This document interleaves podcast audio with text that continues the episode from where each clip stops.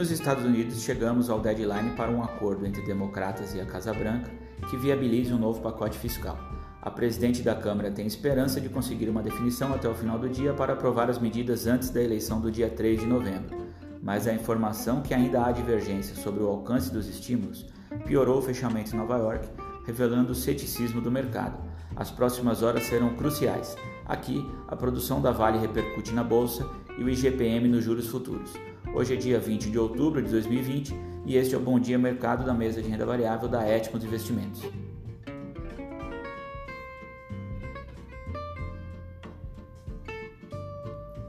Em paralelo ao desconforto com os graves riscos fiscais, a preocupação do investidor com a inflação é crescente e continua a justificar revisões em alta para o IPCA 2020.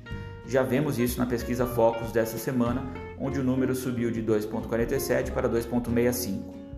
A Fundação Getúlio Vargas divulgou às 8 horas a segunda prévia do IGPM de outubro, onde, depois de acelerar 4,57 em setembro, houve nova alta de 2,92%, um pouco acima do consenso em 2,67. No entanto, mais do que o risco da inflação, que continua abaixo da meta no horizonte relevante para o Banco Central, a curva de juros enfrenta a tensão com o quadro de deterioração fiscal. Temos falado bastante isso por aqui, e o recuo das taxas futuras do DI ontem não parece ser uma tendência, apenas reflete algum alívio com as garantias de Guedes e Rodrigo Maia em defesa do teto de gastos e contra a extensão do auxílio emergencial, a despeito de pressões políticas diversas no sentido contrário. Até o presidente do Banco Central, Roberto Campos Neto, voltou a alertar durante evento virtual ontem para o risco fiscal e a necessidade de reversão das ações de estímulo para que o Brasil retome o equilíbrio. Essa união de forças tranquiliza temporariamente o mercado mas as incertezas permanecem até que medidas concretas sejam decididas. E isso não vai acontecer tão rápido, porque as propostas de ajuste só entrarão na pauta depois das eleições municipais, ou seja, na segunda quinzena de novembro, em um calendário muito apertado. Em pregão volátil, o dólar chegou a fazer mínimas no início da tarde, para depois superar 5,63 no momento mais tenso e fechar o dia acomodado por volta de 5,60, com queda de 0,71%.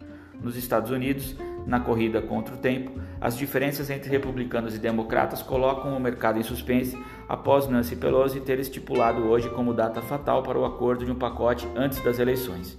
Ontem, na reta final do pregão, o mercado azedou com relatos na imprensa de que as discordâncias persistem e também por conta de alguma cautela com a escalada dos casos de coronavírus nos Estados Unidos e na Europa. Mas os futuros neste momento sinalizam alta e às 9h30 teremos a divulgação do índice de construções de casas iniciadas em setembro, com previsão de alta de 3,8%, revertendo queda de 5% em agosto.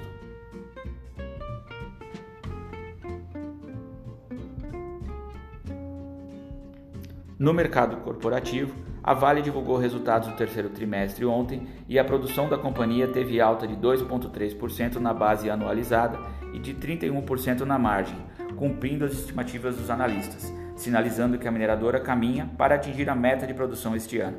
A recuperação do mercado interno e, principalmente, a retomada das exportações para a China tem permitido à empresa manter a produção em torno de 1 milhão de toneladas por dia após meados de julho, apresentando, nas palavras da empresa, consistência e estabilidade ao longo de quase todo o trimestre.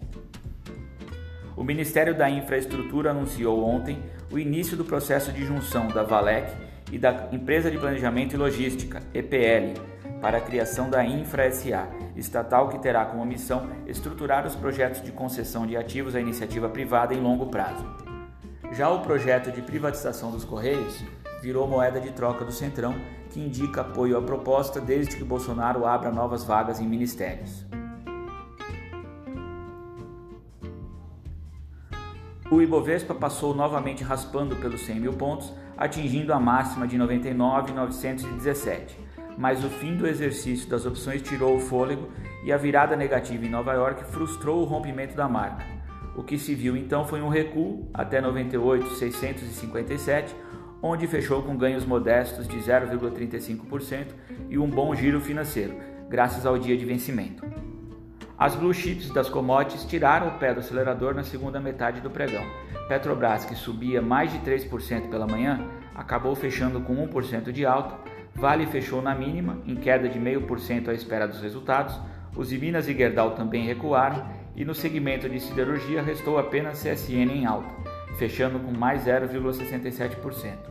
Vale ressaltar o pedido de registro de oferta primária e secundária da CSN Mineração, que pode chegar a 10 bilhões. Essa é uma história antiga, muito comentada e aguardada pelo mercado. Bancos subiram em bloco, reproduzindo o discurso político afinado pelo compromisso com o teto de gastos e contrário à extensão do auxílio emergencial. Vamos ficando por aqui, desejando a todos um bom dia e bons negócios.